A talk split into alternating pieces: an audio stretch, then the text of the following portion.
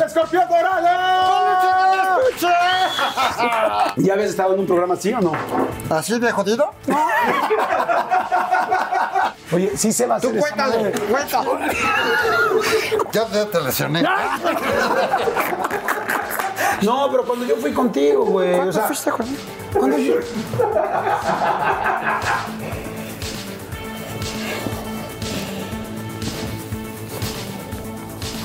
¡Alex Montiel!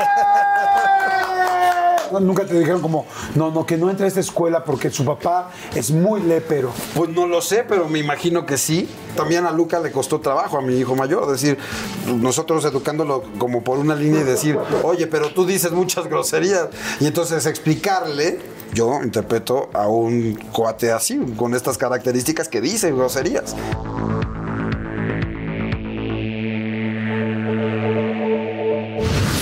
¿Cómo están esta semana? Oigan, eh, esa es una entrevista que he esperado mucho tiempo porque pues, este güey es un chingón en esta plataforma y en varias más. Está muy cañón, muy, muy, muy cañón. Eh, nada más porque en cuatro canales de YouTube tiene más de 18 millones de suscriptores. Una cosa es que alguien te dé un like y otra vez que sea alguien que está fiel contigo, que se suscriba, que te sigue, que esté pendiente. Vean, este está muy perro. 2.410 millones de reproducciones. 2.410 millones.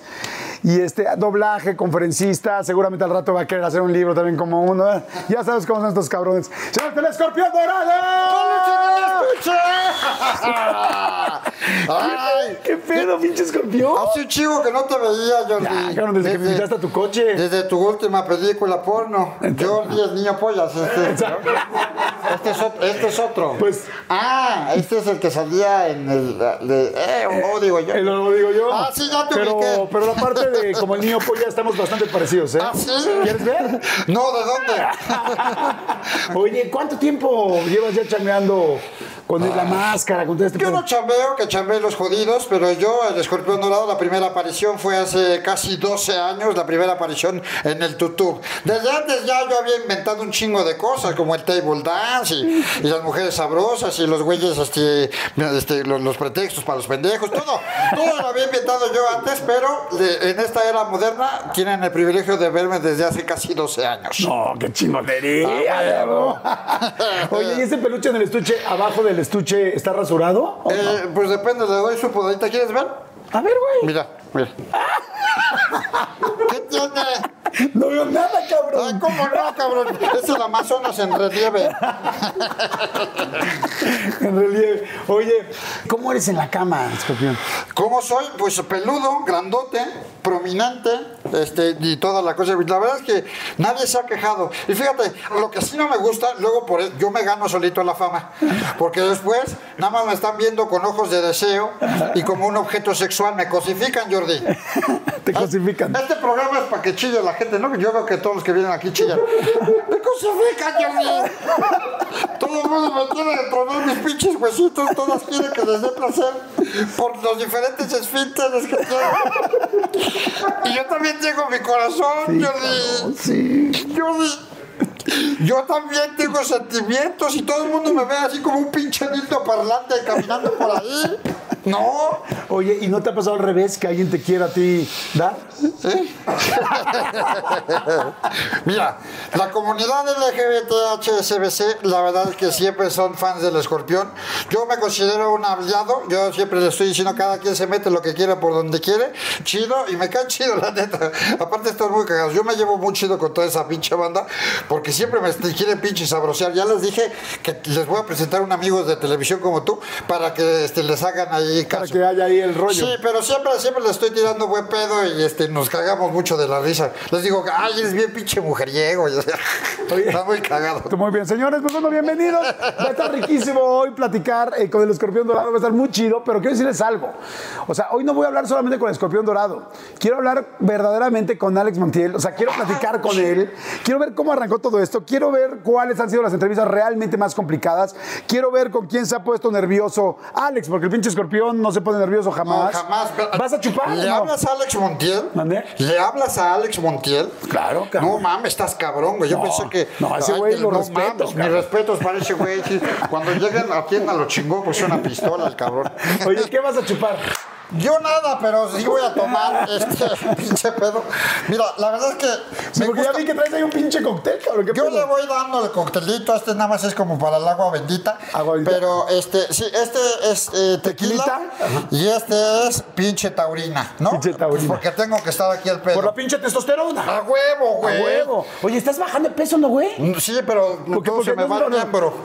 ¿Todo se te va para abajo? Sí, sí, me, me pesa más. ¿Te pesa más? Totalmente. Porque sí estabas dos, tres pasado y ahora te veo... Pues yo estoy mamado, pero tócale. A ver, cabrón.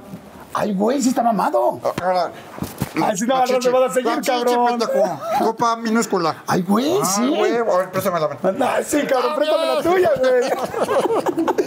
Siento que sí quieres, güey. No, mira, lo que voy a hacer es la combinación ideal. Yo sé que eh, para la Ah. dieta. Mira, Ay, güey. ahí está. Mira nada más. ¿Tú Es qué vas a tomar? yo tequila. Es bebida Tequila. energética con tequila. Ustedes ya saben cuál es la idea. Tómense algo con nosotros, échense un drink, igual un tequila, igual una cerveza, ya saben lo que siempre digo, igual un tecito, igual hay gente que no chupa, lo que quieran, pues Pues que se la chupen que entre ellos y ya. por lo menos para convivir. No van a subir de peso. Exactamente. ¿O sí? Pero hasta se le van a estar hasta dentro de nueve meses. ¿no? Salud, salud, salud. Oye, y de todas las entrevistas que han ido, ¿quién dices, híjoles, quién este güey sí me sacó de onda mal? O sea, que dices, qué mala entrevista este güey. Ay, ¿cómo se llamaba este, el patiño de Adal Ramones? ¿Cómo se? Ah, chinga. Me acuerdo de su productor, pero del patiño no, cabrón. Mira, para que se suba con el escorpión dorado, y mira, hasta, hasta de refilón te va a tocar un- una pinche flor, güey. A ver, güey. Necesitas tener una gran pinche inteligencia emocional, cabrón. Que te hayas superado y que te hayas este, aprendido a reír de ti mismo. Entonces, el hecho de que alguien se suba, se suba conmigo y esté ahí co- junto a mí, quiere decir que aguanta vara y que se va a cagar de risa de muchas cosas. Entonces, ya de entrada, eso está poca madre. Cuando me, me preguntan, ay, ¿se han emputado contigo? Pues no se emputan porque saben a lo que van. Y además es como una pinche catarsis, cabrón. Sí, sí, sí, como que lo sacan, ¿no? Sí, tú- tú te volviste más joven, más exitoso. Ve nada más, güey. Tienes hasta, Hasta un pinche YouTube, canal. cabrón. Hasta, hasta millón de suscriptores. Pues ya, eso fue cabrón. por ti, güey. Por supuesto. De nada, pendejos. Es para todos, eh, cabrón. Es para todos, nada más. si no, está ya con sus pinches moquitos en unicales. Por favor, denme chance de entrar después de las netas divinas. Yo le organizo un concurso. ¿De qué, cabrón? No mames. Oye, las divinas, los programas normales, de Minuto para Ganar, 100 mexicanos dijeron. Órale. ¿Cómo ves el escorpión? ¿Te late ese Vale, pedo? no? pito todos. La- la- los únicos momentos en los que la han hecho es cuando va el escorpión dorado este, de pinche invitado. El otro día la rompieron, ¿no viste que fuimos el Franco Escamilla y yo a 100 mexicanos? No mames, ya lo repiten cada ocho días, cabrón, ya lo quieren poner. Me daba un chingo de miedo ir contigo al principio cuando saqué mis libros. Ah, güey. claro que no me lo tenías que decir, te hacías bien pendejo, güey. Sí, me hice súper pendejo. Les voy a decir qué pasa. Que yo saqué los libros y traía como mucho rollo de los libros de los adolescentes que este, pues que había quien estaba de acuerdo y de repente la gente del rollo de literatura, como los más puristas, no estaban de acuerdo. Y dije, no mames, dije, el escorpión me va a reventar contra la pared y en lugar de irles bien, les va a ir mal. Y dije, por eso no fui como, pues, como mes y medio. No, no, pero sí. eh, Me, me invitó, este, Jordi, en esas épocas arcaicas donde hacía televisión, me invitó a su programa y después hacíamos así como algún videito y me decía, ay, escorpión, es que sí quiero ir, pero, pero sí me pega eso del libro. La verdad es que sí me duele si me dicen algo, porque, porque sí le eché un chingo de ganas y, y entrevisté un chingo de gente y se ponía a chillar, ya lo terminaba abrazando. cabrón. Y ya después, unos meses después, unos años después, ya como que lo Ya, vi más maduro, ya le crecieron huevos y dijo, huevo, voy a ir con el escorpión dorado. Sí, la neta sí fue así. La neta sí, salud, cabrón. salud. Salud, salud, salud. Oigan, le voy a pedir, le voy a pedir, pero nada más dime si sí le vas a entrar o no. O sea, cabrón, porque siempre yo cuando voy a tu programa siempre me vas a hacer mil chingaderas. Quiero, quiero ver una pinche transformación del escorpión dorado Alex Montiel. Ni siquiera a Alex Monti, ni a la pinche lata, ni al combo, ni a la chingada. No, no, que me empiece a hablar de cine, la chingada. No, no. No, no, Quiero no. ver a Alex. Alex, el cabrón que. ¿Quieres que me quite la piel? No, no, todavía no, cabrón, todavía no. Espérame. ¿Quieres? No, no, cabrón, no, no, no. Tranquilo. Sí voy a querer, güey. voy a dejar de respirar. Pues mato, ¿eh? No, no, no, no, cabrón, no, no. Ay, cabrón, no, ya me estaba matando. Pinches views, no, no, no, güey. No, pero Te sí. vas al cielo, cabrón. Pero le vas a entrar o no? O sea, Me voy a quitar la piel, eso te lo puedo asegurar. conste, cabrón, a ver, ya, venga, güey, séllalo, séllalo con, y con la mano, cabrón, porque se me hace que. Ahí está. Ahí está, cabrón. Ay, ay, cabrón. Estoy cabrón. Ay, hijo de la chingada. A ver, no pinches vencidas, cabrón, porque muy mamón, muy este mamón. pinche- ¿Quieres quedar en ridículo delante de tus pinche gente, cabrón? No, güey, pues sí. Ah, ¿te vas a hincar? Pues entonces, ¿cómo, pendejo? Órale, pues ¿Cómo vas, vamos güey. a poner? No, pendejo. ¡Órale, pon la vencida! Ay, voy, cabrón, ¿Qué, espérate. ¿Te estás acomodando el No pantalón? no me qué? presiones, cabrón. No, pues es que si pues, luego te pones aquí al pedo y después te abres. No me hablo, Como te gusta. cabrón. ¿Qué pasa? Como te gusta a ti. ¿A quién te diste el otro rollo? Venga.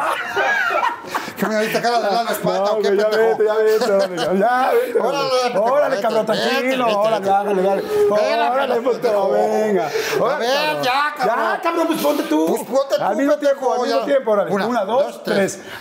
Cabrón. como caballeros. Órale, espérame, espérate, cabrón.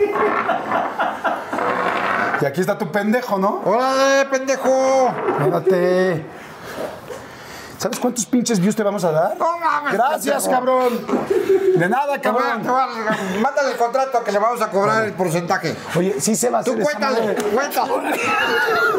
Cuéntale, pendejo. Ya, órale, cabrón, ponte, Eh, güey. Ponte tú, Ponte, pendejo. Que me pongo pendejo, ¿eh? Ya, ya. Me pongo Te estás pendejo. convirtiendo en Johnny de Big Brother, ¿eh, No, pendejo? cabrón. Mucho más peligroso, güey. ¡Ey, vamos, chaparro, Adrián Uribe! Se le está poniendo pendejo otra vez. Le vamos a dar al pinche palacio Cabrón. para que te cagues. ¿eh?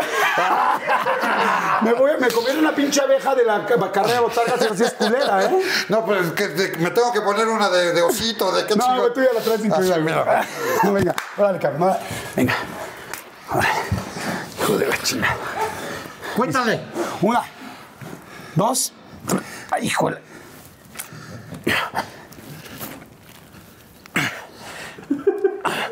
No mames, güey. Tú sí que te la jalas, cabrón. Yo me la jalo. Para eso tengo empleados.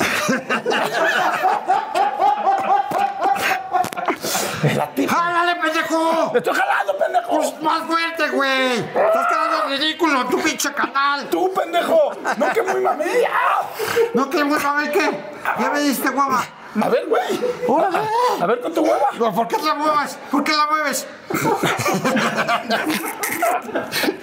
Va a empezar a dar de cojinadas ahorita. ¡Órale, pendejo! ¡Ah! ¡Ahí está! Oye, no, nada más quería saber quién ganó. No, muy bien, cabrón. Ya, ya te lesioné.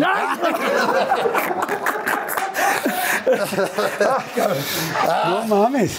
¿Cuándo Oye, habías sí. hecho ejercicio en esta pinche No. de entrevista? Nunca, güey. Oye, sí estás. ¿Qué pasó? ¿Quieres tu agüita, güey? Normal, normal. ¿Sí te vitaminas, pinche escorpión o no? A huevo. ¿Qué te metes? Espérame ahorita le decía. No mames, sí estuvo, sí estuvo perro. Oye, sí estás bien fuerte, cabrón. A huevo, y eso que no me has visto el miembro. Te lo juro. Dásele algo para que tome, para que se limpie el sudor, no mames. Cabrón, Una pues- ambulancia. Tráigale, no sé, dignidad o algo así. ¿Neta sí has luchado o no? No es de luchador, es de Dios, es de superhéroe. Bueno, güey, pero tienes el pinche cuerpo y la altura para Pues hacerlo. sí, ya les he dado lecciones de vida, no mames. Alumnos, Rey Misterio, Psycho Clown, el Pagano, el Chessman, el Cinta de Oro, toda una bola de pendejos, cabrón. Llegaron así flaquitos, todos idiotas, y yo les enseñé a luchar. Oye, hablando de, de este tipo de gente, Wherever Tomorrow. ¿Qué, de, de- con- de capacidades distintas, te? No, güey, te quiero preguntar qué opinas de los otros youtubers. Ha sabido reinventarse porque ya nadie lo veía en YouTube. Entonces ahora está haciéndole la mamada de las apuestas y del, y del gaming y esa mamada. Pero sí, la verdad es que siempre me ha, me ha dado un poco de lástima y Ajá, un poco de asco. Y por, por eso fue uno de mi- mis primeros alumnos. Yo lo tenía que aleccionar una y otra vez. Fuimos a tu programa, ¿te acuerdas? acuerdo, cabrón, claro que me acuerdo. estabas, ay, whatever, tu libro, así chupando las... Ay, no mames, qué veías. Pol- Polinesios. Polinesios, Me cae bien Rafa porque es a toda madre como cuñado. La Leslie, a huevo. La Leslie la cae así como las veces. Hola, Polinaches, ¿cómo están? No, ma, no, no, no, no, no. Y los cotorros. Los de la cotorriza. No mames, esos son drogadictos. Te lo juro, güey. No lo quería decir así como que tan fuerte, pero sí lo son. Para que nos engañamos. ¿No le has visto la pinche cara? Sí se ven raros Dogoski, sus ¿Cuánto? 14, güey. Ya se le cayó el pelo, güey. Se ve de la chica. Y el otro, güey, ni, mi- ni el pinche nombre me sé, güey. Ricardito, le mandamos saludos no a. mames. Que se llama Ricardo. ¿Se llama Ricardo? Toda la vida le he dicho Arturo. Oye, ¿cómo manejas la fama, escorpión? Este, pues depende. Los lunes pido cosas gratis por internet. Digo, a ver, tengo hambre. Y hay un chingo de gente así. Ah, yo te mando. Yo te invito la chingada. Ahora que fui, fui a Tulum hace poquito. Este, y sí, güey, la neta, está muy cagado. Lo bueno es que yo soy un dios y tengo un chingo de varo y no soy un puto encajoso, cabrón. Pero hay un chingo de gente que, y lo aprendí desde hace muy chingo, porque así son también los de televisión, güey. No es que ganen un chingo de varo, güey, sino que son bien pinches encajosos, güey, y bien pinches gorrones de mierda. Y entonces, este, puse una foto en Tulum y todo el mundo, ah, te invito a un yate, te invito a un hotel, te invito a un restaurante. te-". La gente que le llega la fama a estos como nuevos ricos, como nuevos famosos, pues sí, güey, aprovechan y van a todos los pinches viajes gratis, a todos los restaurantes gratis y todas esas pendejadas. Pero al final del día, pues no se vive de eso, no se vive de que, de que te inviten una pinche Cuba este, los viernes en el Claro. antro. Hay que chingarle, más allá de eso. Pero muchos pendejos que inician en esto se meten como para que los inviten a las alfombras rojas y para que les regalen una pinche chamarra, cabrón. Sí, Yo les sí. he visto pelearse por chamarras. A los de los medios tradicionales, no mames, a los, de- a los influencers se les regalan chamarras de la película. Pinche chamarra culera, así. No mames. ¿En serio? Se, se- se pelean por caca, cabrón. así, no. Y me da mucha lástima, la verdad, pero yo que soy un dios, yo los veo y este y yo desde otra perspectiva superior y humilde, pues ya veo cómo se pelean por pura idiotez. Y luego también sucede que los pendejos de los pinches medios tradicionales quieren estar a huevo en ¿Me internet. estás, me estás diciendo a mí? No, no, otros pendejos. Y los de internet a huevo quieren estar en los medios tradicionales. Y ninguno está contento donde está. Y no se dan cuenta lo que tienen hasta que lo ven perdidos. Tú, por, por ejemplo, ya te diste cuenta, mira. Mira, mira, mira dónde estás. Mira esto. Mira, hasta zapatos nuevos. Hasta zapatitos no, y mira quién estás entrevistando. Ah, güey. Al pinche mira. escorpión. Todavía no te alcanza para los pinches este, jeans de- sin romper, güey, pero ahí, vamos, lleva, sí. ahí vamos. Deja que llegue diciembre, cabrón. ¿Ya monetizaste en diciembre? No, o sea, sí, ya. Ya. Ah, oye, pero ¿qué crees? También ya moneticé enero. Bienvenido a la experiencia youtuber. Señores, no le cambiamos a hacer un refil. Saludos a toda la gente. Si les está gustando, por favor, denle este like. Si quieren, suscríbanse, por favor, activen la campana. Que neta, neta, neta, sí me da un chingo de gusto. Sí te admiro un chingo. Y me encanta que estés aquí, Carlos. Ahorita regresamos. Pero ya es una promesa, cabrón. Ya es una Te vas promesa. a cambiar la piel aquí enfrente de todos Me voy a cambiar la piel, pero espérate a que, a que monetices también en crisis del dólar, güey. No mames, nos vamos a la. Sale, venga, salud. Saludos. ¿Ya habías estado en un programa así o no? ¿Así de jodido? No. Lo más parecido fue la cotorriza. Pero sí, nada más tiene un güey que le roba eso a Ricardo y a Sloboski. Tú tienes como siete. Sí, el, sec- el secreto es que sean pocos. Pues pe- depende. Si eres Adela Micha, no, ella tiene como tres veces más que esta madre, güey. Y ya si, si eres, este, por ejemplo, no sé, güey, pues los cotorrizos, güey, sí, lo hacen con Sí, son- pocas personas, güey. Son tres ellos dos, sí, dos personas más. Es ¿no? que, güey, o sea, no hay, no hay reglas escritas, pero sí, tú, tú sabes cómo puedes monetizar o cómo te puede alcanzar. Si tú quisieras, podrías estar con pinches drones y la Phantom y las... Pero pues no gastas a lo pen... Ah, sí, la trajeron, bueno. Salud. Oye, total, a ver, tanto dicen los youtubers que no, puta, los, los de la tele y valen madre los de la tele y qué horrible la tele. Y ya fuiste a la máscara, güey. Ah, sí, pero yo siempre he dicho que vale madre la tele y el YouTube, todos parejos, güey. Yo soy un pinche dios, güey.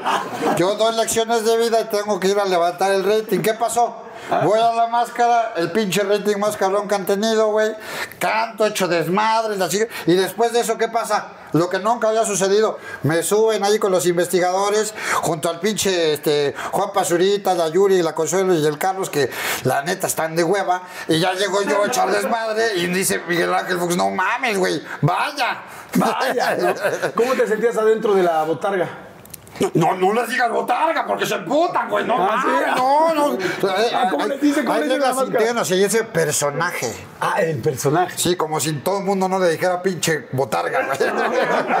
O sea que yo, por ejemplo, en mi botarga de la, de la abeja era, me metí al personaje. No, porque tú estás más jodido, güey. Es cuestión de presupuestos, güey. Como esta es una franquicia internacional, ya hacen a la mamá. Este, pero sí, estaba chingón, pero sí me estaba cagando de calor, güey. ¿Sí? Porque aparte los pendejos se les ocurrió prender el ventilador como tres programas después, güey. Y mientras tanto yo así, sentí así un pinche calefactor. No, mames, pues por eso bajé de peso. Todo, El escorpión viaja, va Viajo donde, ¿qué hace? Pues que no has visto mi pinche canal, hay escorpión suelto en Londres, en Hamburgo, en Ámsterdam, en, Lo- en- en Nueva York, en, Los Ángeles, en Rusia, echamos un desmadre de poca. Todas se querían casar contigo. Hubieras visto, no fuiste a Rusia, ¿no? No. Hubieras visto los pinches camarógrafos, sí, morenitos, todos pendejos, y todos desayunando con una pinche supermodelo en la mañana. todas se quieren casar y venir para acá, güey. Y los pinches morenitos no son nada pendejos. A huevo. Sí, yo soy productor. Ah. Oye, y una cosa, y de todas las entrevistas que has hecho, ¿hay alguna mujer que te haya puesto nervioso? Que te dices, ah, caray, está muy, es así, está muy guapa. La que me sentía acosado un poco fue la ñurca. Porque no mames, me metió mano hasta donde ay, cabrón. Ajá. a ver, ráscame otros por aquí. la ñurca hecha desmadres, así le vale madres, está poca madre. Es como el escorpión en mujer. Es un poco sí. ¿Sabes también quién me aguantaba la mirada y como acá, como la insinuación? La Maite Perroni. ¿Ah, sí? Me lo acercaba así. Ay, güey. Y la Maite así, ay, cabrón. Dije, no mames, no me hagas eso, Maite, que me va a dar un paro. Ya se me digo, el, el corazón. Este, ¿quién más así? Ah, la Fernanda Castillo. También hicimos que chocara un pendejo por estarnos dando unos pinches besos. ¿En serio? un pendejo volteando y madre, güey, choca con otro idiota ahí en Avenida Universidad.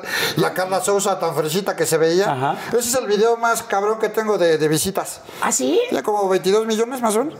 Y el año pasado, mi video más visto, de hecho fue uno de los más vistos de todo YouTube este, en México del 2020, que fue con Ana Paola.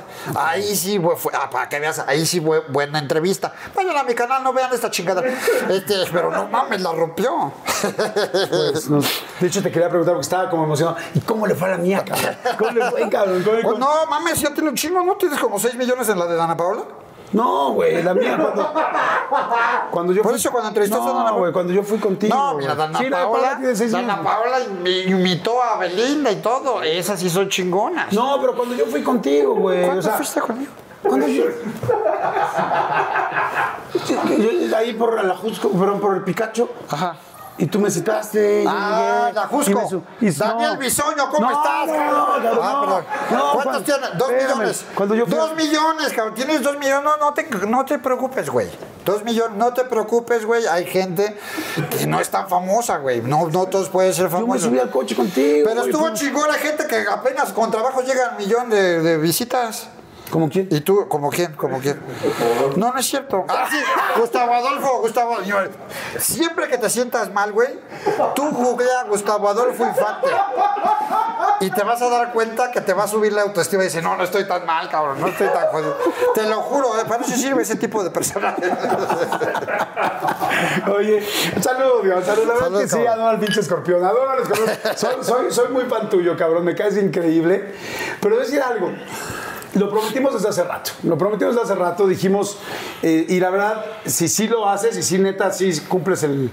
Porque también entiendo si, si no quieres, el rollo de, de quitarte la piel, cabrón. O sea, y de ver quién está abajo del escorpión, aunque A sí se va a armar o no. A huevo que sí. Por primera vez, su dios, el escorpión dorado, se va a quitar la piel frente a cámaras. ¡Ay, güey! Espérame, espérame, cabrón, déjame, me pongo en buen lugar. Se van a cagar. Entonces, el adulto mayor no hay pedo, trae pañal. Ustedes prepárense. ¿Estás listo? Listo. Grábenle, pendejos, porque solamente sucederá una vez. Una, dos. ¡Ay, hijo de la chingada! ¡Peluche del estuche! ¡No! ¡No hiciste la básica, ¿Qué, cabrón! pendejo? Pues así es mi piel, pendejo. ¡No mames! ¿Qué, güey? No, yo quiero ver a Alex. Ya lo voy a hacer. Órale. ¡Ah,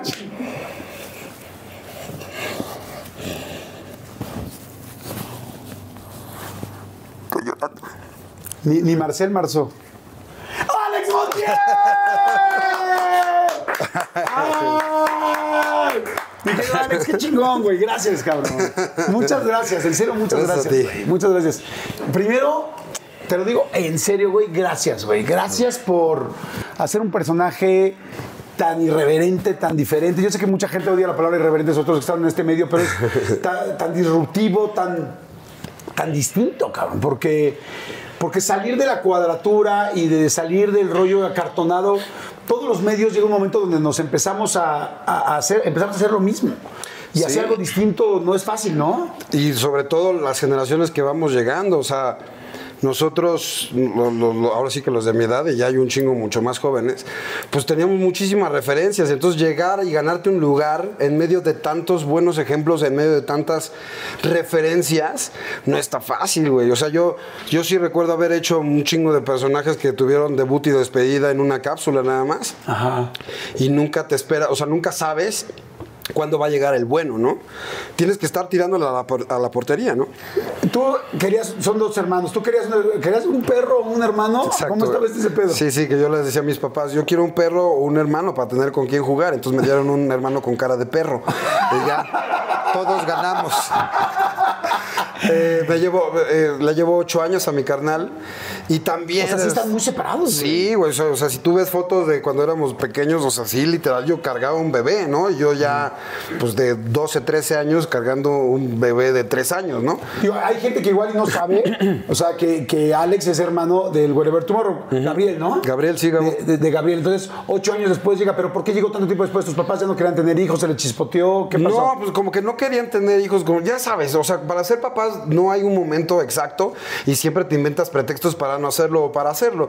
Y entonces yo creo que mis papás esperaron mucho tiempo que, que- que la cuestión económica, que el tiempo, eh, yo ya en perspectiva pues te vas enterando de las cosas, ¿no? Mi papá al mismo tiempo que eh, estaba estrenándose como, como, como papá, empieza la segunda carrera, dejó a la mitad contabilidad y después eh, lo suyo era la abogacía, eh, estudió derecho, terminó la carrera y yo recuerdo haber ido a la graduación de mi papá cuando se graduó de, de- de abogado y entonces pues estaban haciendo otras cosas. Al final del día se casan, supongo que también ha- habrá tenido algunas bronquitas, porque mis papás se terminaron divorciando cuando yo tenía 13 años.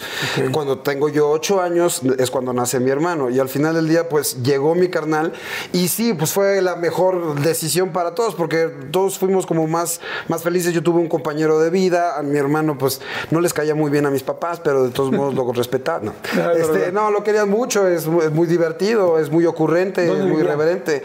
Eh, crecimos, nuestra infancia fue en la Aéreos de Churubusco, Ajá. ahí en la Viga y Ermita. Justo, yo, yo siempre lo decía, como que estábamos en medio de una colonia mucho más ruda, popular, que es la Escuadrón 201, y otro como más este fresón, por así decirlo. Digo, este, estamos hablando de esa época, como paseos de Tasqueña, que eh, Ah, había gente. por ahí, cabrón. ¿Sí? Yo vivía por Tasqueña, por Miramontes y Chotepingo, por Tlalpan. Exacto. Ajá. Bueno, eh, nosotros ahí crecimos, entonces, pues nos íbamos, nos, nos recorríamos este, unas cuantas cuadras para echar los achipulpos y la, y la cáscara, y nos íbamos del otro lado también con nuestros otros compas. eh, estu- estudiamos los dos también en el México, en el Sí, Instituto de México. tenemos del Vigo y te quiero preguntar eso. Porque, a ver, primero, ¿tú cómo empezaste con el rollo de chavito? O sea, ¿desde chavito sabías que querías dedicarte a esto? Porque ah, ahorita les voy a preguntar, pero ah, sí trabajaste en Televisa, trabajaste en not- en noticieros, en deportes, en varias cosas, pero ¿desde cha- chavito sabías que querías o no? Sí, yo creo que en mi adolescencia eh, estaba en el Instituto de México secundaria y recuerdo así como de las primeras epifanías, así hice, hice un- una exposición como de oratoria y hablé del antidoping en los Juegos Olímpicos y, y lo hice no como el clásico matado que, ya, que nos tocaba cada año, que siempre ganaba el mismo güey, toda la primaria, Sí, toda la secundaria. lo mismo, y que alzaba este sonsonete y madre mía y las, yo- las mamás lloraban.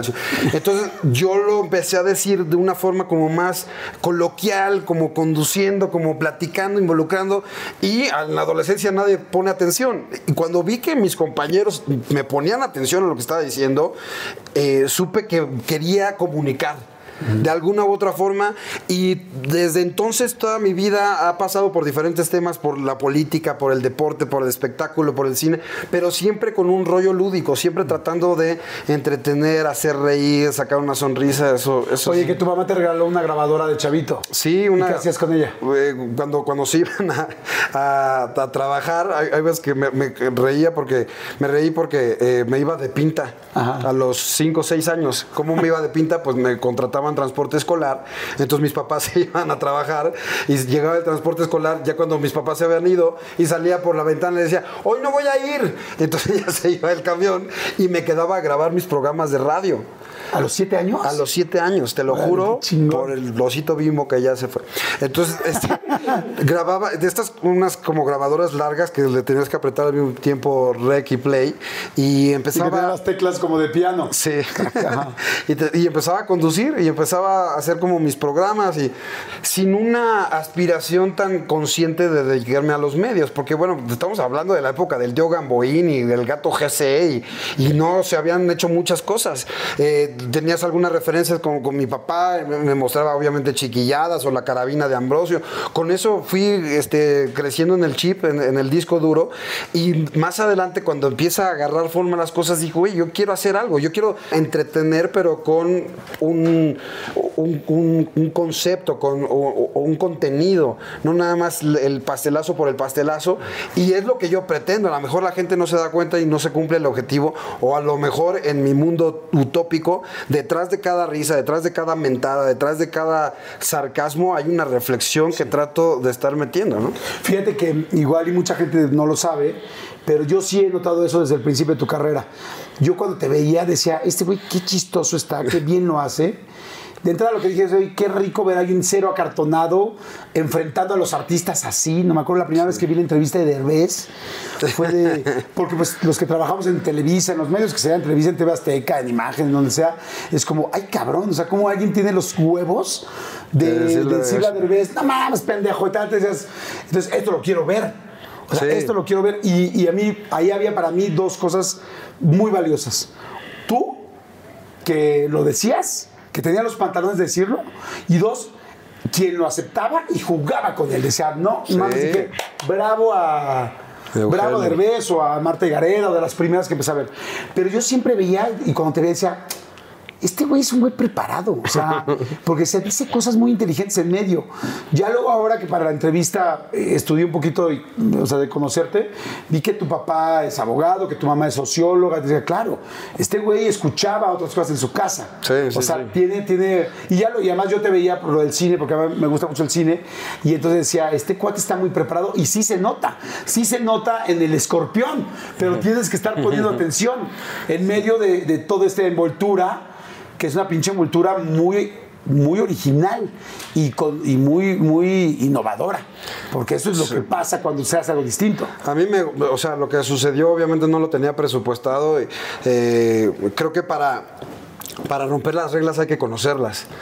Y entonces yo al haber crecido en mis primeros años profesionales en televisión y en radio, incluso en prensa, tener una familia que, o sea, lo digo con todas las, letras, que es súper decente y, educada y, o sea, siempre como eh, nos inculcaban el trabajo, el estudio, la educación, Todas esas cosas, pues me daba, me, dio oportunidad de reírme y de hacer sarcasmo y de hacer caricatura de la peor persona que me pudiera imaginar y hacerla tan exagerado que terminara siendo comedia, que terminara siendo una caricatura. Y entonces, eh, eh, me ayudó mucho también las circunstancias. Obviamente, si nunca hubieran existido las redes sociales, ¿cuándo me hubieran dejado mentarle la, este, la mamá de Derbez o, o decirle cuánta chingadera le dije y él responderme igual? Claro. Porque es de ida y vuelta. Eso es padre del, de- del personaje, porque al final del día no me lo está diciendo a mí, Alex, ni yo lo estoy diciendo, sino es un personaje que representa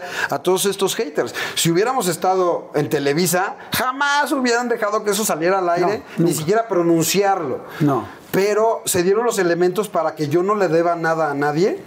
Para que tenga la, la- este, la libertad total y, y no el miedo al, al qué dirán o el miedo a una represalia de un jefe o a quedar mal con Eugenio Derbez, que es el que te va a dar chamba al ratito. Pues no, es bien padre, aunque no sea de tú a tú, porque Eugenio me lleva 4 mil millones de años de carrera y de talento, pero en algún momento, pum, nos ponemos los dos a la par y es jugar con tus carritos y con los míos y, y hacer un desmadre juntos, ¿no? Eso ha sido padre. De chavito, ¿de qué trabajabas? O sea, porque también yo creo que el poder entrevistar a alguien, hacer una broma, decirle algo inteligente o algo gandalla, decirle algo fino o algo barrio, necesitas mundo. Sí. ¿De qué trabajabas de chavito? Híjole, sí, tu- sí tuve varias chamitas, no sé, por ejemplo, de, ya de, de adolescente, de lo último que hice, eh, terminé de Gio en un hotel en, en Cancún, en un, hotel- un concepto italiano donde parte de, de lo exótico era ver mexicanos y como era de estos, de estos este, eh, conceptos internacionales, pues eran puros italianos y era un staff italiano, entonces dijeron, tenemos que contratar staff eh, mexicano. Yo no había entrado a la carrera todavía, entonces llegué y entonces el chiste era organizar juegos, organizar partidos, platicar en italiano como si yo supiera italiano, me aprendí tres, cuatro palabras y con eso lo hacía y, y, pues lo- los, los turistas encantados, ¿no? Entonces me la pasaba muy bien ahí organizando eso. Este, un día terminé trabajando en un Sanborns un verano, obviamente ellos pre- pretendían que hicieras carrera ahí, que te quedaras ahí para subir a gerente y demás, pero yo nada más llegar, llegarás a ser mini búho, ¿no? Exacto. Y yo terminé trabajando ahí en discos y sonido, me gustaba la música. ¿en discos y sonido entonces de yo, les, yo les recomendaba canciones y, y, este, y, y nuevos grupos a, a los que llegaban ahí. Y este, pues me la pasé bien, o sea, era. O sea, lo, lo- lo tengo que aceptar. Finalmente, todos estos trabajos eran, gracias a Dios, por gusto. Mis papás no tenían así muchísimo dinero en la vida, pero la verdad es que nunca tuvimos ningún problema en ese sentido. No sufríamos, no teníamos esa necesidad y teníamos la posibilidad de estudiar lo que quisiéramos y de trabajar si quisiéramos. No era como porque no tuviéramos para comer o Sí, para pagar ibas a la trabajar para hacer tu lanita y todo. Fíjate qué chistoso. Yo trabajé en Palacio de Hierro. ¿Ah, sí? Mi primer, mi primer gafete oficial, porque siempre quise trabajar, fue de Palacio de Hierro ayudando en cocina. O sea, en, en todo, en los electrodomésticos. Eso era el Molinex, no sé qué. Sí, sí, traía tal. Hasta que descubrí que bajando las cosas, o sea, bajándolas al coche, te daban propina. Pum. ¡Pum! Dije, aquí soy, güey. Te daban muy buenas propinas. Totalmente. Oye, ¿y qué estudiaste tú? Periodismo. Yo soy periodista, eh, en la Septien estudié. Carlos Septim. Y al mismo tiempo entré a una que se llama La Raúl del Campo, donde está Lauro Alvarado, es el director. Y ¿Es guionismo? Guionismo, conducción, actuación, doblaje. Y ahí combinaba esa parte como más metódica de la Septien con la parte muchísimo más práctica de la Raúl. Y estudié al mismo tiempo. O sea, hiciste dos carreras. Sí, una, una es licenciatura, la otra era, digamos que técnica, pero muy práctica. Y este y terminé ya como para tercer semestre, entré a Televisa. Eh, en- hice un casting eh, en Planeta 3. Primero entré a un concurso de Planeta 3 a Chaleco. ¿Dónde estaba Videgaray? Videgaray, está acá Yuri, Yuri Iria Sierra. Y entré ahí como parte del elenco, estábamos Fabio Morris y yo. Yo en- entraba a todos los concursos que me topaba y en todos perdía. Y de repente, pues era como parte de practicar. Y de repente un día sale el concurso, veo este programa que me encantaba, era una versión de otro que, que se llama CQC, no sé si lo viste alguna vez en Argentina, España, lo hicieron como varias franquicias. Y tenía muy el toque de eso y me fascinaba la forma en que hablaban de política y entonces yo estuve estudiando la, la- la carrera y sale un concurso, eh, para hacerte el cuento largo, pasan los eh, encuerados de los 400 pueblos por reforma y terminé encuerándome con ellos. Y entonces el, el ¿Te encueraste? ¿Te encueraste? Sí, bueno, en boxers me quedé. Y los jurados eran Adela Micha, Loret de Mola y Guillermo Arriaga. Eligen a mi eh, reportaje como ganador. Y a la postre se abre un espacio en Planeta 3. Y ahí es donde entro, hago casting. Y les gusté mucho lo, lo que hacía. Esta parte, yo estaba muy chavo, entre comillas, Oye, como pero 22 espérate, años. lo dijiste muy rápido, pero o sea, imagínense nada más al jurado. Guillermo Arriaga, Sí. Adela Miche, Carlos Loret de Mola. Y yo, un escuincle de 22 años en tercer semestre de carrera.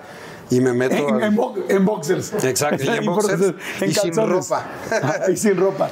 Y entonces ganas. Sí, me eh, hice un reportaje creo que entretenido. Y de ahí, primero Loret me, me- me jaló para unos este, eh, reportajes especiales en esto que hacían de Espacio, ¿te acuerdas? En Espacio 2004 en Monterrey y en San Luis en 2005. Eh, pero al mismo tiempo, no sé por qué se- se- la esposa de, de Barcelata, María José Suárez, este, se tenía que salir, no sé por qué, ella era reportera de, de Planeta 3, era una fregona. Y yo tenía, imagínate, yo tenía sin experiencia, sin una palanca y eh, si- sin tener pues la chispa que a lo mejor tenía María José, ni tampoco obviamente el, El físico, físico. que tenía, eh, llenar Con todo respeto, sigue estando muy bien, mi querido Barcelata. y yo tenía que llenar ese, e- ese espacio y tenía que ser lo suficientemente entretenido para no necesitar todo lo que no tenía.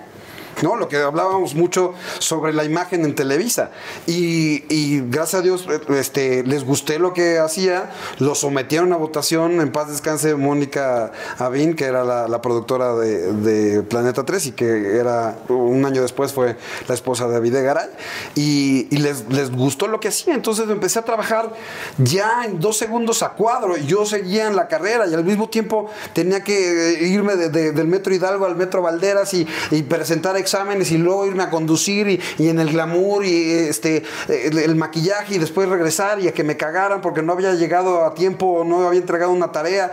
Y entonces fue un poco la clínica que me ayudó a tener los pies siempre en la tierra, ¿no? De cómo, de cómo sí, de repente te puedes apantallar con tantos reflectores, pero al final del día eres uno más y, y también tienes muchos errores y los profesores te los hacían ver y, te das, y yo me daba cuenta que me hacía falta muchas cosas por aprender, ¿no? Y después trabajaste en Azteca con Pati Chapoy. Sí, después de, de eso me fui un rato a, radio, a Radio 1000 y también eh, el Inter hice una revista y terminé trabajando en espectáculos en TV Azteca. Cuando Pati se encargaba de lo que le llamaban fábrica de espectáculos, que eran como 10 programas de espectáculos. Pati era la cabeza, era como la directora, aunque abajo de ella pues había gente como más de este Sí, estaba ahí en la guerra. los productores, ¿no? estaba Alexis Lippert, después los productores de cada programa, y yo terminé trabajando mucho con Rafa Sarmiento y con Esteban Macías, que se encargaban mucho de cine, de espectáculos, este, de, de- de deportes, de música, y entonces eh, trabajaba mucho con ellos. Y de repente, pues te hablaban para el Oscar, para producir el Oscar, o te hablaban para producir una academia especial que estaban haciendo, una generación de la academia. Y así me fui fogueando mucho tiempo de- detrás de cámaras y ya en la última etapa estuve delante de cámaras este, conduciendo en Planeta, eh, perdón, en uno que se llamaba Famosos en Jaque. Y ahí es cuando también ya pude explotar como esa otra parte, ¿no? Oye, ¿y te llevabas con Pati Chapoy? O sea, porque yo, o sea, a mí me dices Pati Chapoy y, este, y el escorpión dorado, de- trabajando Pues juntos y dices, güey, Nu- Nunca, había- o sea, nunca hice algo tan irreverente como Claro. el escorpión. Echaba mucho relajo porque era famoso en jaque y al final del día yo trataba de tener ese, ese toque y, y- y ese feeling para poder jugar con el invitado famoso, con la celebridad, sin que se encabronara y que le entrara al desmadre. Porque tú sabes que de repente les da hueva. Dicen, no, a mí hazme preguntas normales. ¿no? Justin Timberlake, tú lo ves con Jimmy Fallon, dices, güey, yo quiero que sea mi amigo Justin Timberlake. Lo entrevistas ya en corto, es un higadazo, güey. ¿Ah, sí? Sí, es súper serio. O sea, te das cuenta que se lleva muy bien con Jimmy Fallon y que le hace muchos paros, porque en realidad no es tan espontáneo y tan empático contigo. Es, es pesado. O sea, de repente eh, te topas con ese tipo de cosas. Y además, que yo no sé sepas, eh, o sea, tú, tú has hecho muchas entrevistas con un formato en el que puedes desarrollar toda una plática, pero en las de cine son con cronómetro cinco minutos. Y entonces es cuatro o cinco minutos para hacer el link con el invitado y tratar de ser interesante o divertido o preguntarle algo que no les hayan preguntado y es bien difícil, ¿no? ¿Quién ha sido? Es que también mucha gente, Ale- Alex Montiel tiene además su canal que es La Lata. ¿Y eh, cómo ya? Combo. Sí, empezó como la lata y en algún momento sacamos estos combos, estos combos absorbió toda la parte de cine y la lata se convirtió en algo más personal. Ahí es donde subo anecdotarios, unboxings, cosas, cosas con mi familia de Family Vlogs, con mi esposa, mis hijos y al mismo tiempo también tengo combo que subo entrevistas nacionales e internacionales. De los que has entrevistado, de- porque has entrevistado a muchísimos actores y actrices internacionales, ¿quién, es, ¿quién te impactó mucho? ¿Quién dijiste qué serio, qué mamón? ¿Y quién dijiste, wow, qué nivel de persona? O sea, eh, coincide que los más fregones son los más buena onda porque la tienen súper estudiada y aparte eh, ya cuando empiezas a investigar un poquito más de cómo es su modus operandi, pues lo entiendes perfecto. Por ejemplo, Tom Cruise. Tom Cruise, ¿cuándo lo has visto de malas? Un día le sacaron ahí un audio, pero siempre lo ves radiante, dando entrevistas, contentísimo, pasándosela súper bien, porque en el junket de la entrevista pone a todo su elenco a dar entrevistas todo el día durante varios días seguidos y él hace dos entrevistas. Entonces en esas dos entrevistas que lo ves, feliz. Claro. Radiante, ex- eh, echando todo por delante. Y este, y un día me invitó a hacer, no sé si te acuerdas que esa película de Edge of Tomorrow, que se repetía el día, que moría y repetía el día. Sí. Entonces querían emular un poco con unas entrevistas, con unas eh, premiers esa, esa acción. Y entonces eran tres, tres, perdón, tres premiers en tres países distintos en 24 horas. Y entonces fuimos a Londres, París y Nueva York en 24 horas ¿Y te fuiste con él? en el avión de Tom Cruise. Este, y entonces ahí estaba Tom Cruise, radiante, súper buena onda, esta súper estrella. Comentas, co- o sea, cuando van así todo un grupo pues de gente que los va a entrevistar, van, eh, platican con él o cada quien está en su lado, ¿cómo es? Esa vez, pues sí, era una parte donde teníamos como este meet and greet, en donde íbamos específicamente en el tramo de Londres a París, íbamos platicando con él y se sentó junto con nosotros, empezamos a, a desayunar y comimos y nos la pasamos muy bien y es un tipazo. Y luego te topas con eh, Dwayne Johnson La Roca, el güey que más varo ha hecho por no sé cuántos años consecutivos este, en Hollywood y está brutal lo que hace porque le echa tantas ganas a las cosas y, se divierte. Él me rapó un día, me, cortó el pelo y era una propuesta que yo había hecho durante como tres años con Rápidos y Furiosos, que resulta que todos son pelones, ¿no? Coincide. Entonces yo, yo había propuesto que me rapara Vin Diesel y entonces siempre todo un rollo para llegar hasta allá, como muy burocrático. Y un día ya teniendo a Dwayne Johnson ahí en corto, le digo, y el güey dice, claro que lo hacemos, me encanta la idea. Y teníamos el tiempo limitado. Y entonces empieza a rasurarme y como que alguien dice, ya tenemos que cortar. Dice, no, no, no, no, espérense, vamos a hacer las cosas bien. A ver, y entonces, ya produciendo, pues el güey se la sabe completita y eh, trasciende y, y le va increíble a la película, le va increíble al video. Entonces, ese tipo de personalidades que son un pan de Dios, Hugh Jackman, o sea, ese güey no se va a morir, se va a ir al cielo así, este, levantado por el Espíritu Santo. Guillermo del Toro. Guillermo del Toro, te lo juro, es la única persona en la vida que he visto que da autógrafos en la alfombra roja tres horas seguidas. No entró a su película.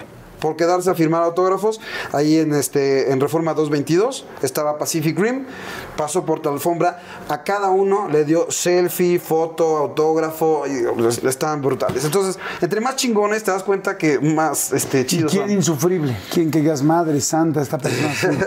pues te digo, Justin Timberlake es, es especial. Eh, también un día conocí, ¿te acuerdas este chavito que la hacía de Anakin Skywalker, de, la versión de niño? Ahora es adolescente, creo que se metió en problemas con la justicia y demás. Un día vino a hacer el relanzamiento de la película y no, no sé por qué vino, güey. O sea, obviamente le pagaban, pero estaba encabronadísimo y así, este, le saco un este, lightsaber y se lo doy. Nunca sostuviste un lightsaber tú en tu personaje y hoy vamos a cumplir tu sueño.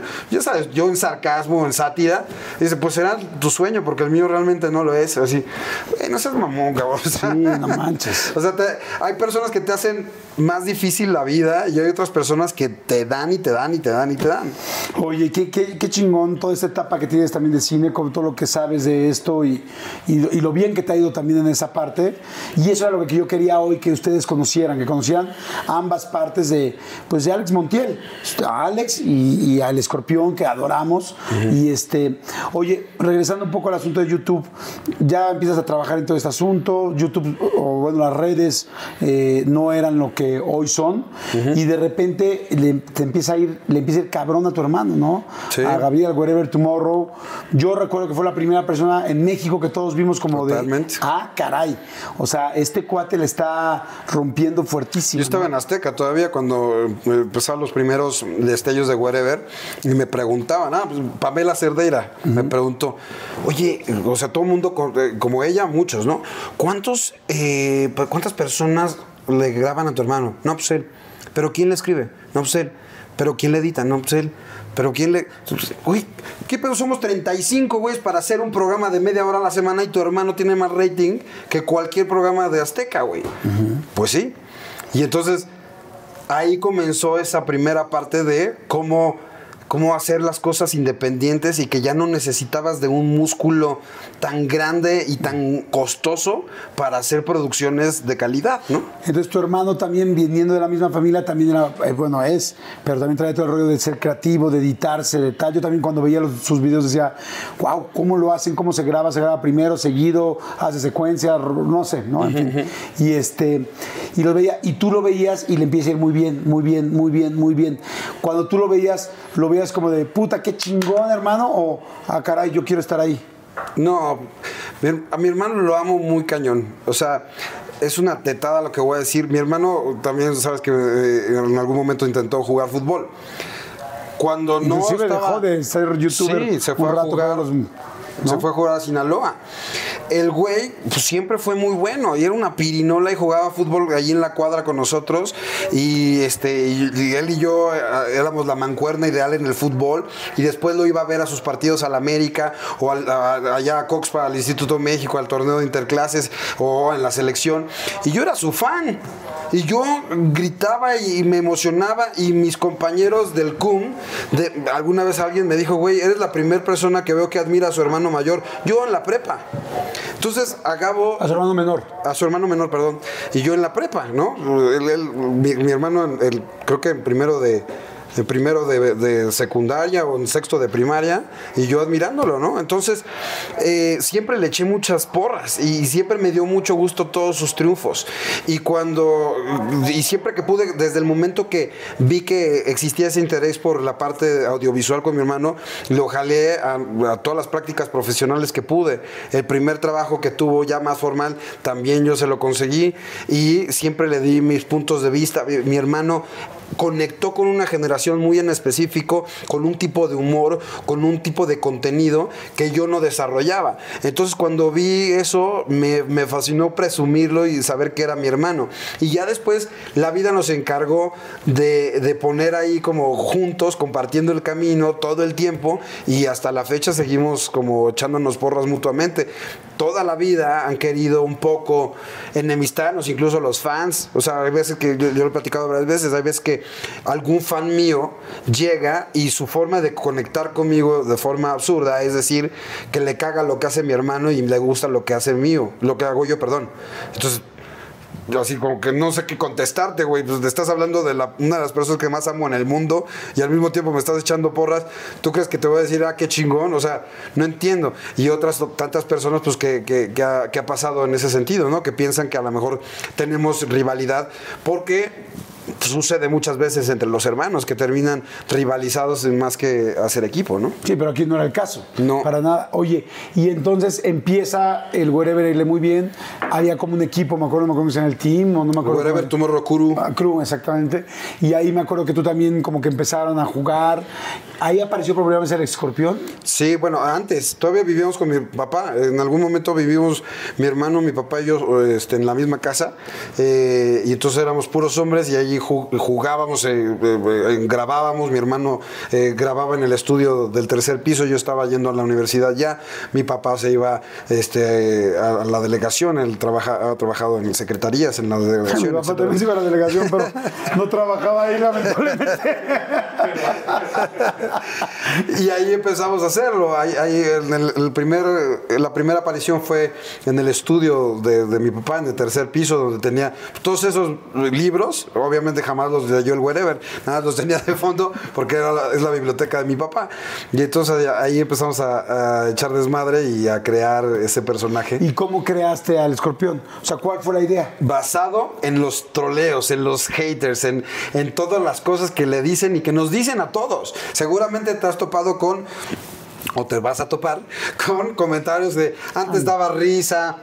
Ya retírate, ¿qué haces aquí? Antes era chido, ya se te subió. Y es lo mismo que le han dicho durante 12 años a todo aquel que se atreve a, a comunicar en, en YouTube, ¿no? O sea, como que tú dijiste, voy a ser un mega hater. Sí. ¿Pensaste en algún otro nombre para el escorpión en un principio o no? No, era como buscar, o sea, buscar como el cliché. Tenías que te agarrar un, un- un- un animal y un color. Y entonces, pues, más o menos como que googleamos y vimos que no existía ningún escorpión dorado, por lo menos famoso, y dijimos, vamos a hacerlo. Y eh, era una forma también de catarsis, que a la postre en eso se convirtió para todo el mundo. Una catarsis para mi hermano, porque mi hermano ya no le iba a contestar al hater, no se iba a enganchar con él, a mentarse la madre con él. Ahora se mentaba la madre con el escorpión dorado. Que entonces que se lo de- yo encarnizaba a esas personas, yo, yo las interpretaba y él le contestaba al escorpión con todo sin tener que meterse con la gente. Ay, está muy chingón como lo cómo Entonces el comentario de alguien literalmente, pum, lo verbalizaba y mi hermano le contestaba con todo a ese güey, pero era el escorpión, pero en realidad era para él. Entonces todo ese hate, en lugar de contestárselo a la gente, era para mí, para el escorpión. Claro. Entonces, bueno, ves todo el éxito de tu hermano, nace este, el escorpión, ubican todo este rollo del hate que está interesantísimo, no, lo, había, no lo había entendido de, De esa hecho, manera. yo quería ser el personaje más nefasto que pudiera ser, que Pues le lo- cayera más. Pues salud que lo lograste. Lo logré en algunas personas, pero en otras, pues se convirtió en un efecto totalmente distinto porque lo amaron y lo pidieron y lo pidieron y lo pidieron. Entonces, agarré a un público muy, muy curioso, entre los que le entendían al sarcasmo y los que sí odiaban al wherever. Entonces, empecé a agarrar una fanaticada. No hice al escorpión después de la primera vez, hasta un año después. Porque se lo hiciste la primera vez, fue divertido, tan tan, pero no lo empezó a pedir, a pedir. Saca el escorpión, saca el escorpión, saca el escorpión. Sale la segunda vez. La primera vez, de la nada dije peluche en el estuche. La segunda vez, como lo dije de la nada, sin es- de estar escrito. ¿Lo pensaste en ese momento? ¿Peluche Sí. del estuche así? Sí, eh, no, me- si no me acuerdo, ese soy yo, el del peluche en el estuche. La segunda vez, no lo dije. Pues porque no era parte del personaje. Y la gente, no dijo peluche en el. No dijo su frase. Ah, cabrón. Ya como Suso. ¿Qué pasó con su superpoder, no? Ajá. Y dije, güey, la gente le gustó la frase. Y entonces empecé como trending marca ahí, como marca registrada, y ya lo es. Este, mi empresa se llama Peluches del Estuche. Ah, sí, estaba pensando ahorita que podría haber ropa. Sí, De sí. peluche del bueno, se puede haber muchas cosas. Todas ajá. las marcas, tú sabes que eh, este mundo es eh, enorme de las marcas para textiles, para este electrodomésticos, para internet, para en vivo, todo, todo.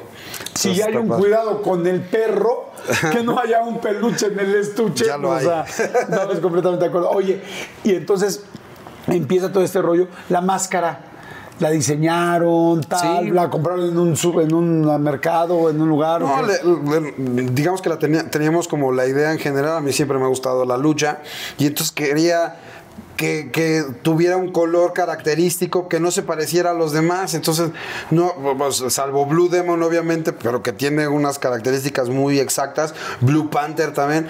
Fuera de eso, hay pocos azules, ¿no? Y entonces eh, le, le metí algunos elementos, que, una combinación, que es lo que hacen pues, todos los luchadores actualmente, ¿no? Hacen una, unas variantes. De repente he escuchado que las de Blue Demon nada más les hacen así eh, el ojo más alargado, como más cuernito y la boca más gruesa. El punto es que yo quise hacer algo que se tratara de alejar de todo y entonces eh, formé esta primer máscara. Oye, ¿y la primera quién la hizo? O sea, entiendo que tú la diseñaste y todo, pero ¿quién le hablaste a alguien que hace máscaras? Sí, o, bueno, de- o tengo- una tía que cose. No, la primerita, la primerita fue una vecina que co- cosía y ya me ayudó como ya sabes con la clásica máquina y eso me ayudaron. Pero era única y después cuando aparte que se me estaba ya talento, todavía la tengo, se me estaba descosiendo, se me estaba ya yendo a la goma. Quise replicarla para poderla vender y entonces empecé a contactar mascareros, ¿no? Y así desde el primero O que sea, no tan baratos. no, no tan barato. un mascarero, un mascarero que, que el primero que le escribí, que le escribí le mandé el video y entonces me contesta, mi querido y fino amigo. Yo siendo nadie, ¿no? Eh, pues mira, y me dio un precio así cerdo, ¿no? Dije, estás bien, güey, ¿no? ¿Cómo crees que te voy a pagar de eso? Ni, o sea, nada. Y ya conseguí otro mascarero y estuvo, estuvo haciéndome algunas y, y ya le, le hemos dado como evoluciones y son unos artesanos estos cuates, están muy cañones y hacen unas cosas bien chingonas. O sea, y, y me, a mí me hacen máscaras totalmente profesionales. La diferencia o las máquinas, tú cuando ves que una máscara se rompe es porque quieren que se rompa. Porque una profesional jamás la vas a romper. O sea, si le das el, jalón de donde quieras, está tan reforzada por dentro, todo esto es para el, sudor y todo eso, está tan reforzada por dentro que ni, o sea, jamás te va a romper nadie una máscara. Cuando tú ves que salen ensangrentados, son para eso, para esa parte del show. Pero estas están brutales y son, son máscaras profesionales, ¿no? De las mismas que usan cualquiera, este, de cualquier parte del mundo para luchar. ¿no? Wow, qué padre. Sí. Oye, y entonces, bueno, empieza cada vez a ser más famoso, más famoso. ¿Quién fue tu primera entrevista de un muy famoso? Pues yo creo que Eugenio Derbez, o sea, nada más ahí. ¿Sabes? Yo me acuerdo, yo me acuerdo mucho de Luis, Luis Gerardo Méndez. Luis Gerardo no era famoso. Luis Gerardo era el güey que era muy talentoso porque salía en los cortometrajes del Canal 11 y en puras películas independientes.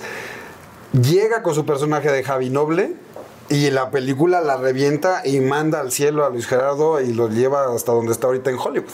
Pero en ese ¿Pero momento no era- antes de Nosotros Nobles o durante después? la promoción, antes de que se estrenara la película. Ok. Entonces pues, se juntó el huevo y la gallina y entonces eh, se juntaron los dos, las dos, este, como los dos clichés del fresa y del barrio, güey, y entonces fue la combinación muy cagada.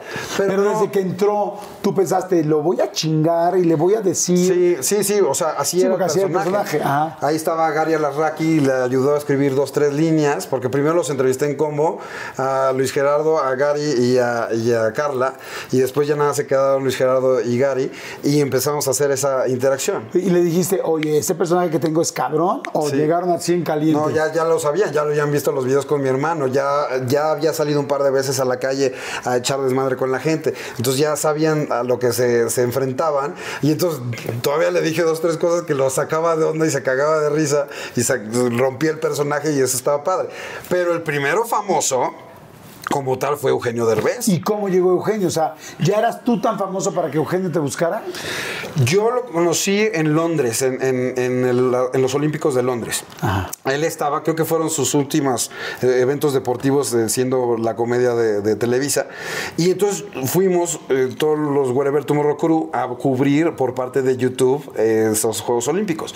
Y entonces yo sabía que estaba ahí Eugenio y literal, como cualquier mortal, empecé a tuitear que si me recibía para entrevistarlo y nos recibió ahí en una de las bases que tenía Televisa, en o un- como hotel, una sala de espera, y ahí lo entrevisté y nos caímos bien. Mi hermano ya, ya era wherever y también platicó con él. Mi hermano le costó trabajo eh, empezar a- como a hacer colaboraciones. Mi hermano batió no sé cuántas colaboraciones eh, a lo largo de sus primeros años, no sé si por inseguridad, no sé si por hueva, no sé si porque no sentía que funcionara, pero no hacía tantas colaboraciones. Ya más adelante se empezó a animar.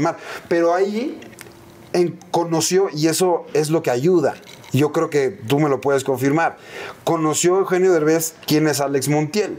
Y a la hora de que Alex Montiel, con esa referencia, no sé si muy buena o muy mala, que tiene de mí, a la hora de que yo le propongo un personaje, hacer un sketch con un nue- nuevo personaje, sabe que al final del día siempre estoy yo detrás de. Yo al escorpión soy el que le soplo todas las preguntas y las respuestas. Finalmente yo lo controlo, eso, es mi arma. Y yo le muestro a Eugenio Derbez después de Londres, como un año después, cuando sacó su película, lo invito a ser entrevistado en, en Como Normal y le dije, a ver, después de entrevistar, te voy a enseñar un sketch que me encantaría hacer contigo. Es improvisación pura, pero es una cosa muy irreverente. Mi hermano y yo, y le pongo play. Y ahí está el pinche escorpión diciendo cualquier cantidad. Y decía muchas más cosas cabronas, ¿no? Porque tenía que ser más irreverente en ese momento y era la parodia de todo eso negativo. Y entonces Eugenio lo ve y dice, ay cabrón, pues va, güey, me lo he hecho. Ah, pero era en caliente. En lo, acababa- caliente. lo acababas de entrevistar, súper serio, súper bien, aplaudiéndole la película o, o no, Sí. pero hablando bien de la película, o sea, Sí. hablando de la película. Hablando de la y película es, normal. a ver, Carón, ve esto, va, ahorita aquí. Sí. Ok, qué interesante. Ahí, en caliente, pero le dije, güey, se trata. Mi hermano está contestando todos los comentarios de haters. Se trata de que tú le respondas a toda esa gente que te está chingando y que te está diciendo cosas. Entonces yo te voy a decir cosas eh, que se me ocurren, pero si tú tienes una lista de por algo que te molesten, pues dímelo. No, pues sí, de que empiezo mi carrera de cine a esta edad, de que metí a mi esposa en una escena, de que, ok, va, pues vámonos. Y empiezo, pa, pa, pa. Obviamente, Eugenio tampoco tenía referencias del personaje tan, tan amplias como para saber dónde meter las manos. Entonces, por eso también hizo mucho ruido, porque Eugenio de repente se Sí, ve sí, se ve abrumado. sacado, ajá. se ve abrumado por la cantidad de madrazos que le estoy dando. Entonces es como. y- Sí, sí, como él creyó que nada más iban a ser dos cosas y Sí. de repente, no, pues, la chingada de tal madres. Y apa- aparte como escorpión yo aprovecho esas debilidades, esos tartamudeos, que todo mundo los tenemos. Pero el güey que te quiere chingar y que se quiere burlar de ti, no necesita gran cosa. O sea, es mucho más fácil destruir que construir. Claro. Entonces es un destructor profesional. Entonces, pa, pa, pa, pa, pa. Y eh, metió las manos como pudo y el resultado fue muy cagado. Le fue al video increíble. Por mucho tiempo fue el video más visto que tenía en mi canal. Y, y la, la referencia, me lo decía después Eugenio en diferentes años, que cada vez que iba en Los Ángeles por la calle, alguien le decía, o sea, no le de- hacía ninguna referencia de ninguna otra entrevista, sino la del escorpión. Oye, te vi con el escorpión, oye, el escorpión, oye, el escorpión. Y después de eso se abre la caja de Pandora y todo mundo quería que el escorpión de dorado les mentara la madre. ¿Qué línea nunca pasas como escorpión? Si es esto sí no. La, la línea física. Si yo de repente a, estas chavas que les tengo más confianza, les agarro la pierna, lo que hago es esto. Jamás cierro la mano y le, le agarro la rodilla y de repente este, Niurka, no, agárrale bien, así que. Y ya me hago pendejo, güey. Porque. ¡Ah, pinche escorpión sacatón! Sí, sacatón, pero casado. Y pero, entonces- aún, pero aún casados, claro. Sí. Los niños los respeto muy cañón. Ca- Cada vez que haya involucrado, por ejemplo, cuando cri- criticaba videos virales, si había un niño involucrado, yo no me burlaba nunca del niño, sino me cagaba y, y despotricaba contra los idiotas que lo habían grabado, que se estaban burlando y que se estaban divirtiendo con un niño.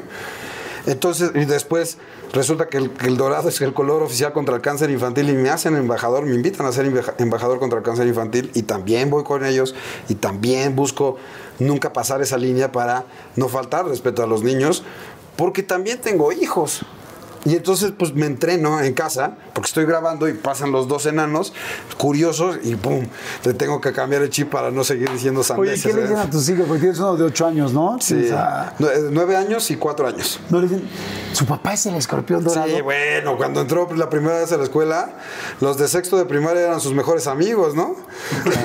y de repente ahí en el transporte escolar todos, ¿y esos qué? ¿Qué, qué- onda, Lucas? ¿De dónde los conoces? Son mis amigos. Bueno, en realidad son mis guardaespaldas. Juraron protegerme. Es que, oye, y me imagino que cuando llegamos a la escuela veían así como, pues te ven, sin máscara y todo el rollo, y tú eres un cuate, bueno, eh, lo que nos conocemos, porque nos conocemos, pero no tanto como yo quisiera, este, pues no eres una persona que esté echando bromas todo el día, ni nada, es un cuate con el que se puede platicar muy rico. Me imagino que cuando vas a la escuela, pues vas, no vas echando, ¿qué pasó? ¿Qué está en el estuche? Pues no creo, ¿verdad? Cuando íbamos a, a pedir informes a las diferentes escuelas, entonces empezaban ahí a cuchichear y se pasaba la voz y pedían foto. Y, y es de doble filo, la neta. Sí, no, nunca te dijeron como, no, no, que no entre a esta escuela porque su papá es muy lépero. Pues no lo sé, pero me imagino que sí. Y, y- y viceversa, al contrario también.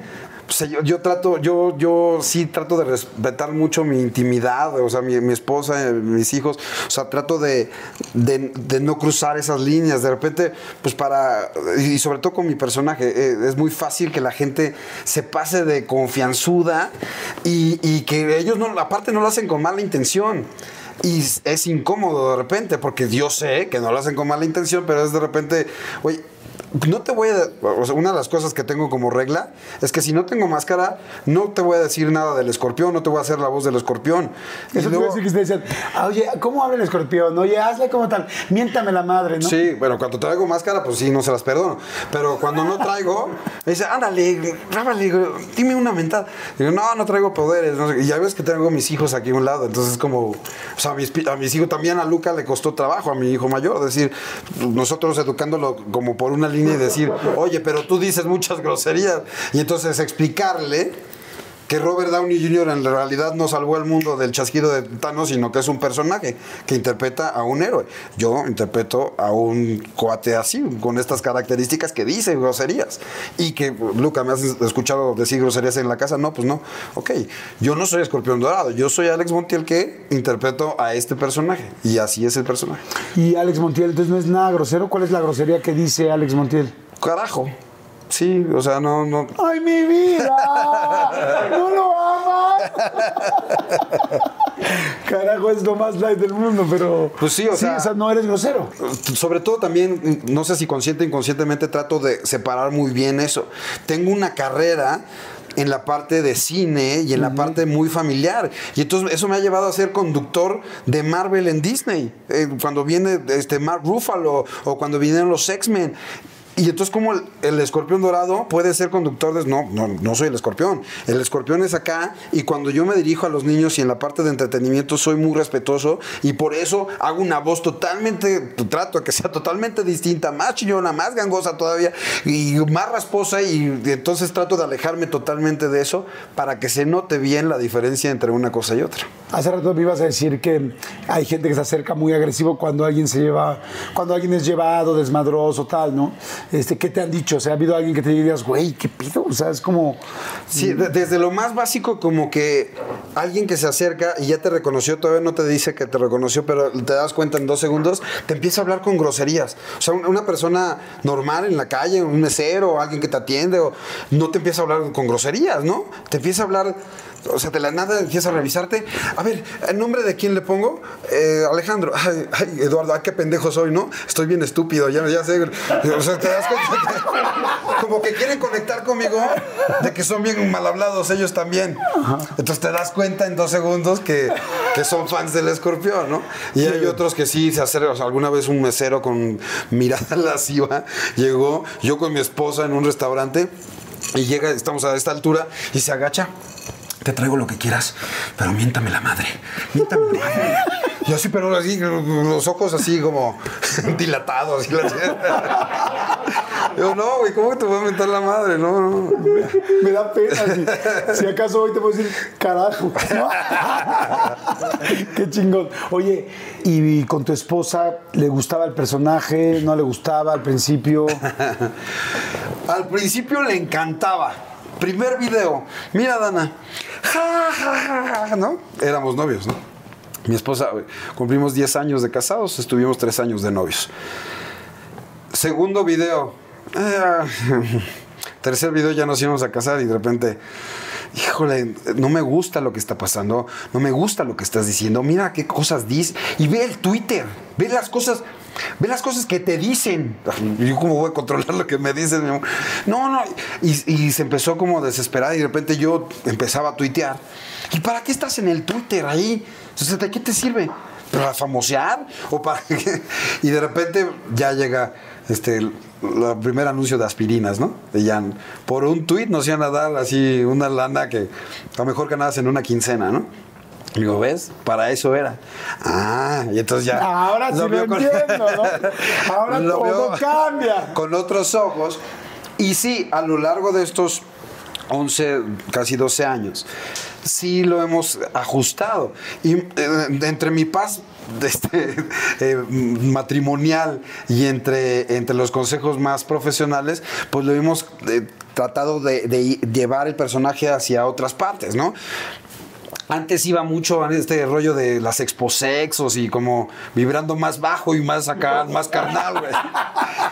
Y me di cuenta que puedo ser igual de divertido haciendo otras cosas, yendo con otro tipo de invitados. Ya, ya le dimos carpetazo a eso, eso de las de las exposexos y le dimos como apertura a esta parte como mu- mucho más internacional. El año pasado hicimos a, a Will Smith, güey. O sea, no sé si viste que me, Sí. que me hice un Will Smith en el peluche. Y entonces creo que es parte de esa construcción, de ese día a día. Se atravesó la pandemia, pero estoy seguro que cuando se eh, acomoden las aguas, vamos a tener más oportunidades de ese sentido como internacionales. Entonces, eh, sí es de su interés que el personaje, dentro de eh, eh, la irreverencia que maneja, que pueda seguir siendo un, producto vendible, un producto con lo que una marca se quiera relacionar. Eh, tenemos ahí, ahorita soy imagen de, una de, de estas compañías que hace como todo el sistema de entretenimiento de internet y de repente veo en edificios de 40 este, pisos de altura el escorpión dorado así impreso. Es como... O sea, eh, te, te- explota la cabeza porque nunca lo imaginas, ¿no? Y de repente lo ves. Y el año pasado estuvimos eh, como, parte de una de marca de agua. Y entonces, eh, ese tipo de cosas están bien padres. Lo que te dije del- del- de- como embajador de- del cáncer infantil, que la gente se relacione con el personaje y yo lo he ido ajustando con, con esa tendencia, pues está bien chido, ¿no? Que así como le miento a la madre a alguien en la calle, es porque me la está mentando de regreso y es como te llevas con tus Sí, amigos. exacto. Es- Está padre eso que te llevas con tus amigos. Sí. Yo, yo la verdad te agradezco mucho toda esta entrevista, toda esta plática. Es mucho trabajo. O sea, en serio es mucho, mucho, mucho trabajo. O ahorita llevan un ratito escuchando todo esto, más de una hora escuchando todo esto, y entonces dices, ah, entiendo. Pero imagínate, solamente es una hora. O sea, solamente es una hora. Solo, solo toda esta última parte del éxito, tanto del cine como del personaje, lleva 12 años. Sin embargo, acabamos de platicar de todo lo que, de cómo se sembró. Y me gustaría representarlo de una manera distinta, de una manera que, que quizá queda muy clara. Y es que todas las, las cosas grandes en la vida, de todo tipo, requieren una, una, una fórmula y es una fórmula no tan, pues nada sencilla. Fíjense, aquí hay varias cosas que yo quiero que ustedes vayan, vayan viendo. Primero, ¿qué se necesita para algo así? Tener una situación distinta, una plataforma, algo nuevo, algo revelador, algo que sí te da la oportunidad de hacerlo. Porque, porque, como tú lo dijiste, o sea, el escorpión jamás en la vida hubiera funcionado en ninguna otra plataforma de las que existían. Sí. Tendría que haber sido algo especial, como en este caso fueron las redes sociales, en este caso YouTube, ¿no? O sea, ahí está un pedacito de esto. Después, es necesario tener una gran idea. Porque todo mundo, no todo el mundo, pero mucha gente tiene grandes ideas. Sin embargo, poca gente lleva la idea a hacerlo realidad. Concretarla. A concretarla. Ese es otro problema que mucha gente puedes tener una idea, pero no, ay, me pasé de idea, perdón. Pero, este, pero bueno, esa es una parte importante. Después de que ya tienes una idea, a esa idea hay que meterle creatividad. Porque hay buenas ideas, pero las ideas eh, son un inicio. El asunto es cómo la vas desarrollando, cómo la vas creciendo, cómo le vas pensando, cómo va ese bebé alimentándose, educándose, escuchando para que crezca. Dale a la gente lo que quiera, pero no como lo espera. Exactamente. ¿No? Ahí está. Entonces, un poco de creatividad. Vamos a ver de qué color termina todo esto. Después de esto hay un elemento que puede parecer muy sencillo y hoy quise hablar mucho de él, pero no es nada sencillo y es un elemento muy importante. Y es una máscara. Cada situación creativa y cada personaje puede tener diferentes cosas, pero una máscara en este caso te da la oportunidad de ser alguien que no eres, de ser alguien que no ofende porque estás siendo alguien que no existe. Sin embargo, no todo el mundo sabe utilizar una máscara. Hay mucha gente que ha tratado de utilizar algo en medio y no sabe cómo traspasarla. Entonces, ese es otro elemento que fue en un momento muy importante. Aquí tengo peluche en el estuche. Y peluche en el estuche lo que representa es cómo enganchas con la gente, cómo conectas con la gente, qué te pide, qué, qué cosa que puede haber parecido un chispazo de genialidad se convierte en tu marca, se convierte en tu sello. Lo increíble de todo esto es que hay gente que tiene la gran oportunidad de tener esos chispazos de genialidad y de hacer varios sellos durante su vida, en muchas cosas. No todo el mundo, hay gente que tiene uno en su vida y ese le bastó. Y hay gente que los va renovando y los va haciendo. Por eso yo he hecho tanto hincapié de los 12 años. Porque, y que, y, y la- el momento en el que estás ahorita. Entonces, esa es otra parte de esta fórmula. Y decías tú, porque nos dimos cuenta que no había nada dorado. Y estas son las cosas que estamos acostumbrados a ver en una gran idea, en una gran situación. Pero ah, todo esto que acaban de ver, todo esto, la plataforma, la idea, la creatividad, la máscara o la, la forma en cómo haces un personaje, el peluche en el estuche, que son esas cosas icónicas que no cualquiera se le ocurren. Nada de esto todavía, imagínense, nada de estas cosas funcionan si no hay talento. Fíjense qué cabrón y qué difícil. O sea, tantas cosas que conseguiste, pero si no tienes talento para crecerlo cada día, porque cada vez que prendes la cámara, cada vez que abres, que prendes el micrófono, es un reto más para ver qué pasa- va a pasar. Yo siempre he pensado que la gente que nos dedicamos específicamente a esto, somos tan buenos como nuestro último programa. Sí. Es que yo en tal año hice esto, es que yo en tal, tal. Pues sí, qué padre, estuvo increíble. Pero es, todos los días te estás enfrentando a ese talento y tú todos los días, cada entrevista, cada coche, cada conducción, cada conferencia, cada tal, es, Sí. te vuelves a probar. ¿Lo tienes o no lo tienes? ¿Estás de acuerdo? Sí, totalmente. Te tienes que superar a ti mismo. No puedes vivir del recuerdo. Entonces, esto es algo ya más fuerte. Y, y aún con todo lo que se acaba de decir, con todo este talento, hay, otros, hay gente que tiene todo esto y le falta esta. Perseverancia. Seguir, seguir, seguir. ¿Cuántas veces crees que has, has hecho algo con la máscara? No, güey. 500, 600, 1000, 2000, 3000. He sacado dos videos por semana desde que inició esto. Cada semana, sin parar. El éxito de la noche a la mañana tarda como 10 años. Exactamente, exactamente. Y, y que te revienten todos los días y que estén esperando que caigas. Y que aún así pues, te levantes una y otra vez, a pesar de tener buenos videos o malos videos. Pues ahí está, ¿no? La perseverancia. Porque hay mucha gente que está esperando también que uno caiga, porque cuando te ven para arriba, lamentablemente vivimos en un país donde la gente, no quiero decir todos, no puedo generalizar, pero a la gran mayoría de la gente no le gusta ver el éxito de otras personas. ¿Te ha pasado? Sí, totalmente. Pasa. Y ahí Cada está. año. Y después de esto, hay tres elementos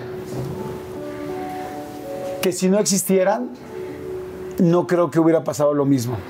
Y son elementos todavía más complicados de la plataforma, la idea, la creatividad, la máscara, el, el icónico peluche en el estuche, las cosas que han salido, el talento y la perseverancia. Y es, ¿quién está junto a ti? esa esposa que fue novia, que tenía que decírselo a su mamá y ver los videos y educar a unos hijos, mientras tiene que seguir con algo que es no solo la forma de mantener una familia, que es el sueño de su pareja. Dana es la mitad de, mi vida, ¿no? Y, la que ha eh, logrado poder concretar muchas de, las, de los sueños que alguna vez pensamos y que platicamos juntos y que hoy son una realidad. Y, no hubiera pasado lo que sucede eh, con, con el personaje y con mi vida si no estuviera Dana conmigo.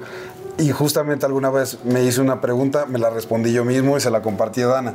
¿Sabes qué estaría haciendo si no te hubiera encontrado? ¿Qué estaría haciendo en este segundo? Buscándote. Wow. Eso estaría haciendo. Siempre quise una familia, siempre quise a Dana, y siempre quise a mis hijos. Y cuando uno cree que ya diste todo y que ya enseñaste todo lo que eres y, logra- y, y- y toda tu fuerza y lo que puedes lograr, hay algo que yo he ido aprendiendo en mi vida, que hay algo que dices, no, hay algo por lo que me tengo que superar, sí o sí. Y son tus hijos.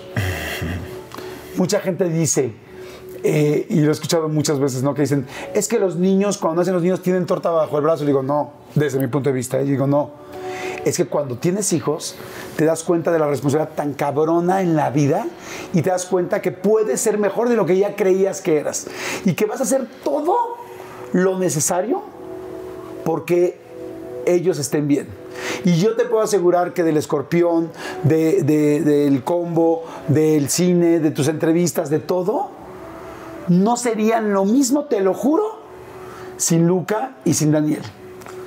Son mi razón de ser y, y son los que me enseñan a ser mejor, los que me eh, hacen darme cuenta en secreto de todas mis carencias y también de todas mis cualidades y que te impulsan a, a llenar las expectativas que ellos tienen de ti, ¿no? Claro. Y algo que no puede faltar. Tu jugosidad.